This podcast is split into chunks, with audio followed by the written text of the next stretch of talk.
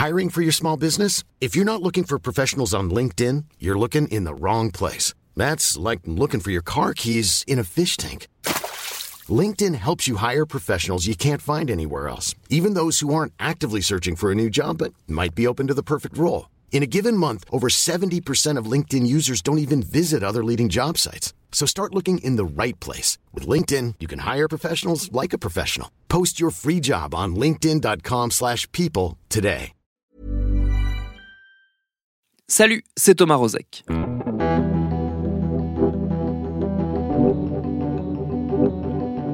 Le 16 mai 2020, alors qu'on sortait toutes et tous un peu groggy de notre confinement, l'actualité a réveillé d'un coup tout un tas de fantômes du passé. Ce jour-là, on apprenait en effet l'arrestation de Félicien Kabouga, l'un des hommes les plus recherchés au monde, fuyant les autorités depuis des années et pour cause, il fut selon toute vraisemblance l'un des rouages essentiels d'un des pires crimes commis contre l'humanité au XXe siècle, le génocide des Tutsis au Rwanda en 1994. Et alors qu'on commençait à peine à décrypter les détails de la cavale et des complicités dont a bénéficié l'ex-fugitif, une décision judiciaire donnait au drame des Tutsis un écho supplémentaire. L'administration a en effet tout récemment donné l'autorisation à un chercheur français de consulter l'intégralité des archives de François Mitterrand sur le génocide, en bonne partie inédite. Est-ce qu'on ne serait pas en train de lever les derniers secrets de ce crime atroce? C'est une des questions qu'on va se poser avec notre épisode du jour. Bienvenue dans Programme B.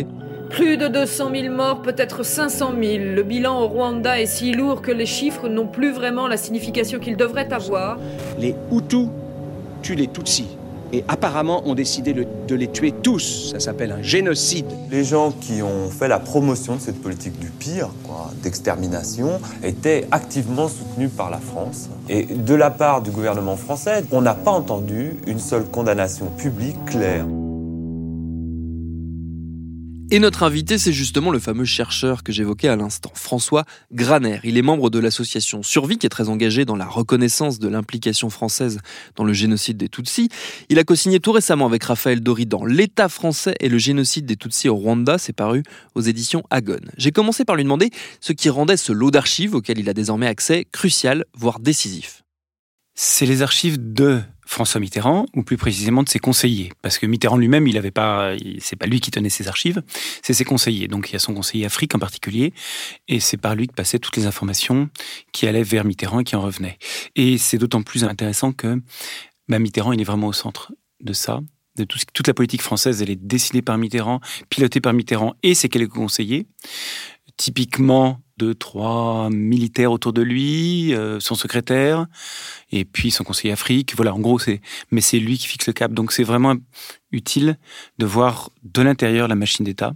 Comment ça s'est passé, la circulation d'informations, qui savait quoi à quel moment. Ça, c'est ce que donnent les archives. Et ça complète les témoignages. C'est-à-dire, ça remplace pas les témoignages, ça remplace pas les autres archives non plus, mais ça, ça fait partie d'un tout. Et ça permet de compléter, d'affiner, de bien préciser beaucoup de choses.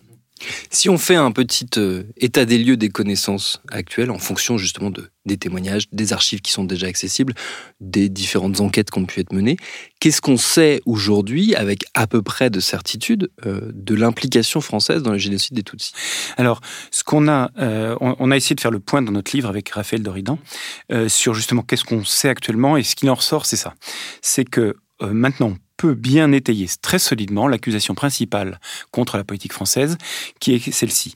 La France a, euh, enfin, ces décideurs français ont voulu maintenir le Rwanda dans leur zone d'influence, comme ils le font dans beaucoup d'autres pays.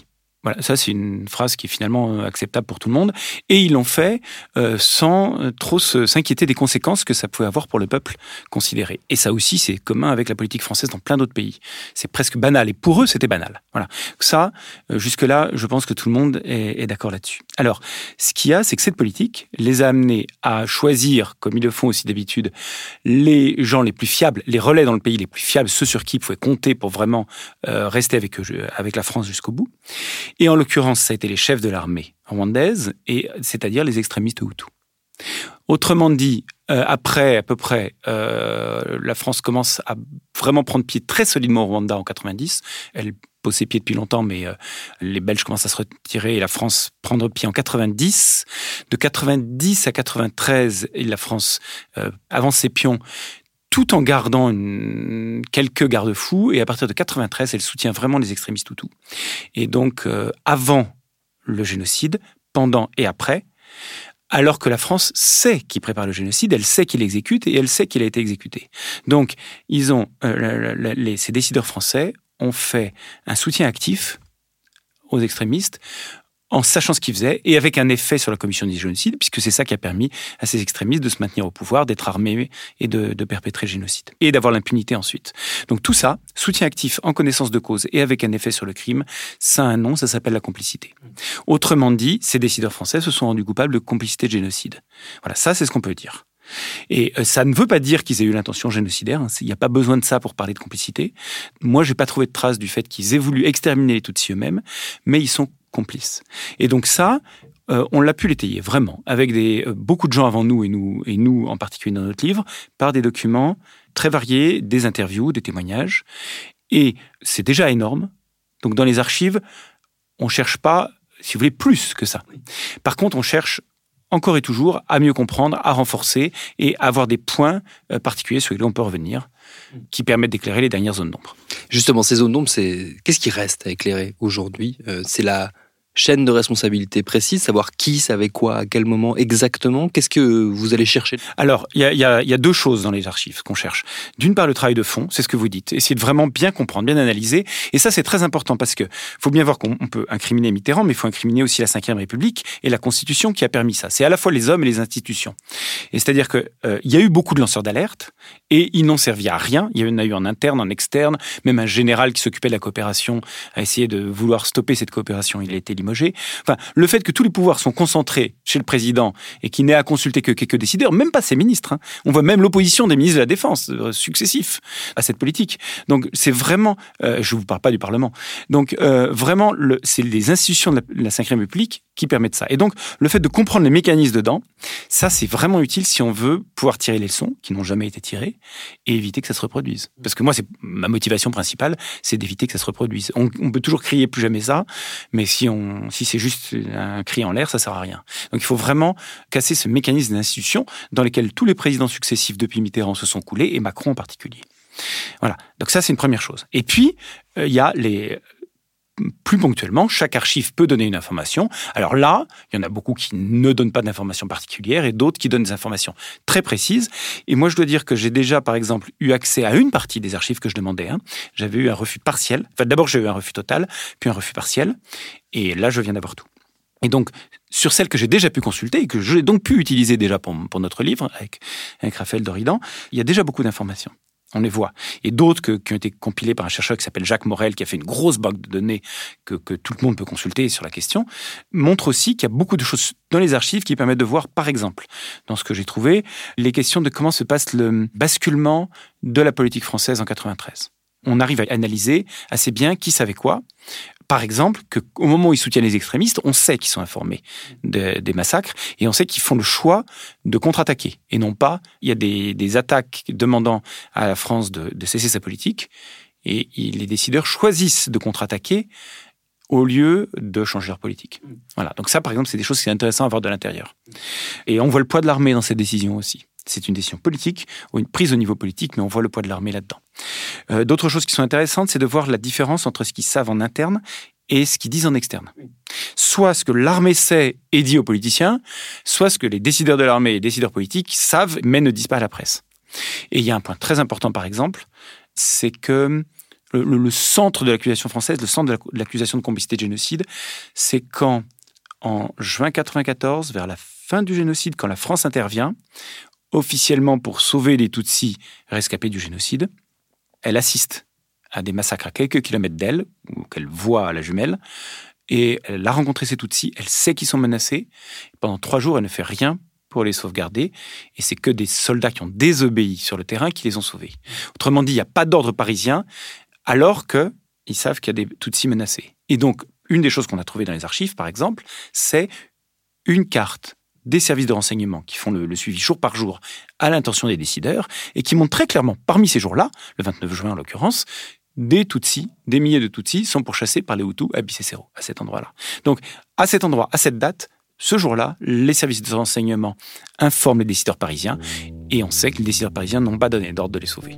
Voilà, ça c'est typiquement une chose où là, l'archive est utile par elle-même parce qu'elle permet de dater et de savoir un endroit précis, un moment précis.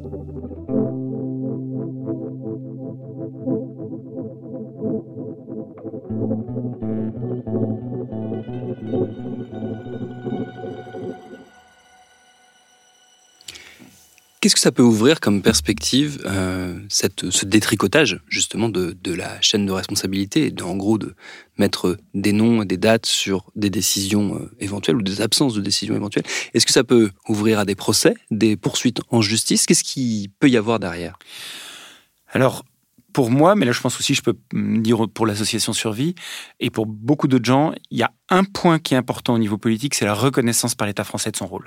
À partir du moment où il commence à être bien étayé solidement du, point de vue historique, il faudrait vraiment qu'il y ait une reconnaissance, comme le président Chirac a eu le courage de le faire pour, euh, pour euh, le rôle de Vichy, de la collaboration.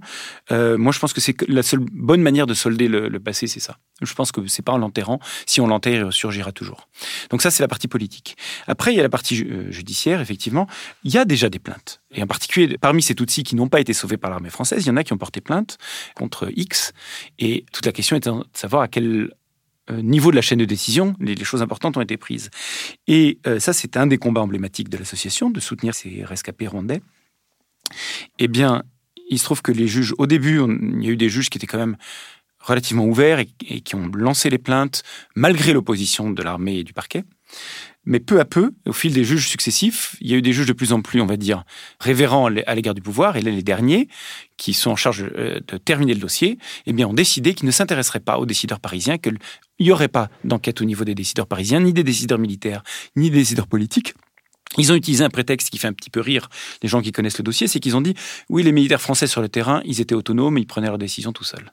Donc ça, ça fait, ça fait rire d'autant plus que Personne ne dit ça, ni les militaires sur le terrain, ni les décideurs militaires, ni les politiques ne disent ça. Tout le monde dit que l'armée française était très professionnelle, qu'elle exécutait les ordres que les politiques donnaient aux militaires, euh, aux chefs militaires qui donnaient euh, sur le terrain. Il y avait une vraie chaîne de décision. Donc le, prétexte utilisé par les juges ferait rire si ce n'était pas un motif aussi sérieux. Et donc là, dans des cas comme ça, euh, le fait, les documents qu'on peut trouver ne vont pas déclencher des nouvelles plaintes, mais peuvent montrer le ridicule, on va dire, du prétexte utilisé par les juges pour fermer le dossier. J'ai la sensation, euh, et vous allez me dire, vous qui travaillez, qui suivez ce, sujet depuis des années et qui êtes, qui êtes quotidiennement euh, dedans, j'ai la sensation qu'on arrive euh, sur la question du génocide des Tutsis à un point où on va commencer à solder les comptes, qu'on va commencer à donner des noms, à nommer les choses et à dire quelles ont été les responsabilités, que quelque part l'histoire commence à se déverrouiller comme elle l'a déjà fait dans d'autres de génocide précédents, je pense notamment au, génocide des Juifs évidemment euh, pendant la Seconde Guerre mondiale, il y a euh, ce moment, ce point de bascule qui me semble moi être en train d'arriver. Je ne sais pas si je me trompe ou si vous avez vous partagez ce sentiment. Oui, oui, c'est vrai que moi j'ai aussi une impression du même genre. Il y a, il y a deux choses. Euh, qui le, temps, ça intervient de deux façons. Il y a d'abord le travail justement sur les recueillir les témoignages et les archives, ça prend du temps. Autant les faits que je vous dis, les faits de complicité, ils ont été établis très vite. Mais par contre, savoir qui, comment ça s'est passé, oui, il faut interroger les gens, euh, il faut il faut que les langues se délient, il faut voilà. Il y a beaucoup de choses qui prennent du temps. L'autre chose, c'est ben, que les, les partis au pouvoir euh, les gens au pouvoir, ben, peu à peu, ils quittent la scène. Il y en a qui sont encore vivants, mais encore actifs, mais il y en a de moins en moins. Il y a encore Hubert Védrine qui s'active beaucoup dans l'ombre pour euh, essayer de minimiser le rôle de la France. Mais à part ça, c'est vrai qu'il y a beaucoup, beaucoup de gens qui sont plus là. Il y a hum, l'amiral Langsad n'est plus aux manettes. Il a peut encore prendre son téléphone, mais il n'est pas, il n'est plus directement aux manettes. Et puis, il y a hum, bah, des langues se délient, ça joue aussi parce que le, plus les, quand les gens sont plus en service, il y en a qui parlent. Le général dont je parlais, qui a été le lanceur d'alerte, lui, il a parlé sur le tard. Il a été, euh, il a donné beaucoup d'interviews récemment et avec beaucoup de précision. Et puis euh, voilà, donc il y, a ça aussi qui joue pour le temps. Donc oui, et puis il y a le côté génération. C'est-à-dire que je vais dire psychologiquement, et moi je le sais parce que je l'ai vécu moi-même aussi, c'est très difficile de s'intéresser à un génocide, c'est très lourd. Quand il est, c'est des gens lointains, c'est encore plus compliqué. Mais en plus, quand ça implique le rôle de la France, c'est beaucoup plus difficile. Hein. Il y a un, une espèce de culpabilité qu'on a. Moi, je, l'ai senti sur moi-même. Il m'a fallu beaucoup de temps euh, entre les premières interrogations et le fait de vraiment euh, passer à la recherche, au travail. Donc, je n'en veux à personne quand je vois tous les gens autour de moi qui ont ce blocage psychologique sur le fait de s'intéresser au sujet. Et là, évidemment, euh, les jeunes générations n'ont pas ce blocage, parce que, les gens qui sont nés, qui ont, découvert ça à la radio quand ils étaient jeunes, ils peuvent pas avoir de sentiment de culpabilité, donc ils sont beaucoup plus ouverts et, euh, et, ils peuvent s'intéresser beaucoup plus librement, euh, pas comme quelque chose de personnel. Comment s'est perçu euh, ces avancées petit à petit, notamment je pense à cette décision de, justice récente euh, en votre faveur pour l'ouverture totale donc, de ces archives, comment s'est perçu du côté des survivants du génocide euh, des Tutsis, des, des, personnes qui justement sont accompagnées par l'association et qui, et qui demandent encore aujourd'hui que soit reconnu leur préjudice vis-à-vis de la France? Alors le, la chose principale, je pense, pour eux, enfin je ne peux pas parler en leur nom, mais c'est euh, une recherche à la fois de dignité et de reconnaissance de ce qui s'est passé. Parce que du fait que beaucoup de gens en France essaient de masquer le rôle de la France, ça déteint sur le fait qu'ils soutiennent de près ou de loin les négationnistes. Et donc, il y a beaucoup à petite ou à grosse dose au cœur de l'État français. Il n'y a pas de négationnisme d'État. Actuellement, on peut dire, le président Macron a reconnu le, génocide des Tutsis, on a fait une journée de commémoration. Enfin, je veux dire, on peut dire, euh, au moins depuis récemment, il n'y a pas de négationnisme d'État vraiment à proprement parler. Mais par contre, il y a dans l'État, dans l'administration, il y a encore beaucoup de négationnisme plus ou moins latent. Et ça, c'est très très dur pour les, rescapés de voir que ce qui leur est arrivé ne peut toujours pas être reconnu comme un fait historique simple et, direct. Et voilà. Donc ça, euh, ça fait partie de la reconnaissance qu'ils demandent. Ça se voit dans le traitement par la justice. Autant les premiers juges, comme je disais dans le dossier Bicécero, se sont intéressés aux victimes, aux plaignants, comme dans n'importe quel dossier. Ils ont écouté les plaignants, ils les, ont rencontrés. Les derniers pas du tout, ils ne leur parlent pas, ils ne les écoutent pas, ils ne leur transmettent pas d'informations, et ils ne considèrent que, euh, on a l'impression, ils ne considèrent que le point de vue euh, des militaires.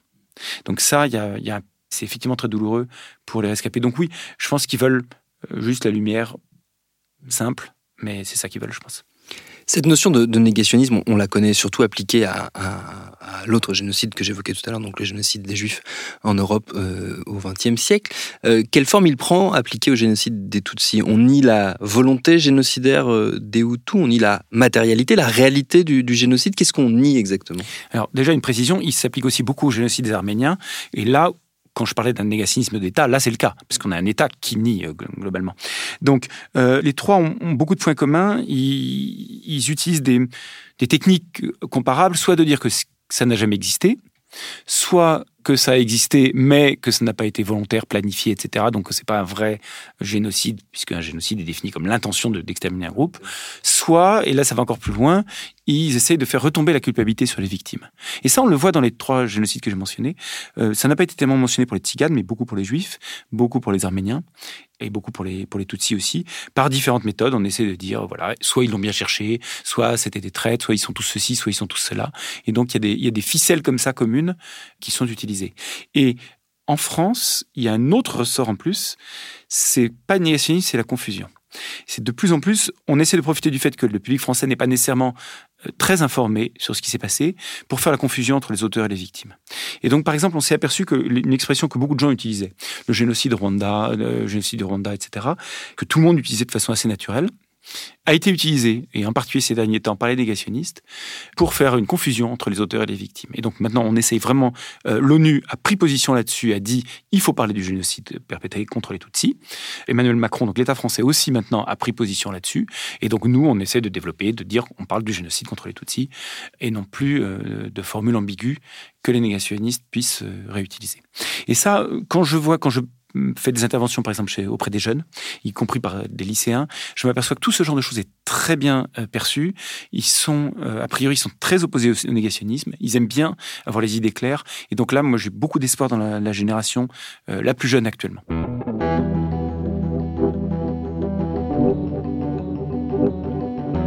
Et c'est peut-être cette génération qui aidera à obtenir les dernières réponses autour notamment de l'implication française dans ce génocide. Il se peut qu'on reparle du Rwanda dans Programme B, on y réfléchit, on vous tient au courant. Merci à François Graner pour ses réponses. Programme B, c'est un podcast de Binge Audio préparé par Lauren Bess, réalisé par Mathieu Thévenon. Abonnez-vous sur votre appli de podcast préféré pour ne manquer aucun de nos épisodes. Facebook, Twitter, Instagram, si vous voulez nous parler, continuez de bien vous laver les mains, de respecter les gestes barrières et de soutenir le personnel soignant en lutte.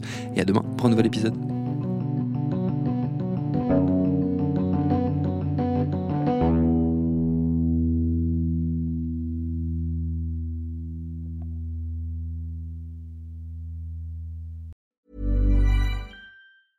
Mom deserves the best, and there's no better place to shop for Mother's Day than Whole Foods Market. They're your destination for unbeatable savings, from premium gifts to show-stopping flowers and irresistible desserts. Start by saving 33% with Prime on all body care and candles. Then get a 15-stem bunch of tulips for just $9.99 each with Prime. Round out Mom's menu with festive rosé, irresistible berry chantilly cake, and more special treats. Come celebrate Mother's Day at Whole Foods Market.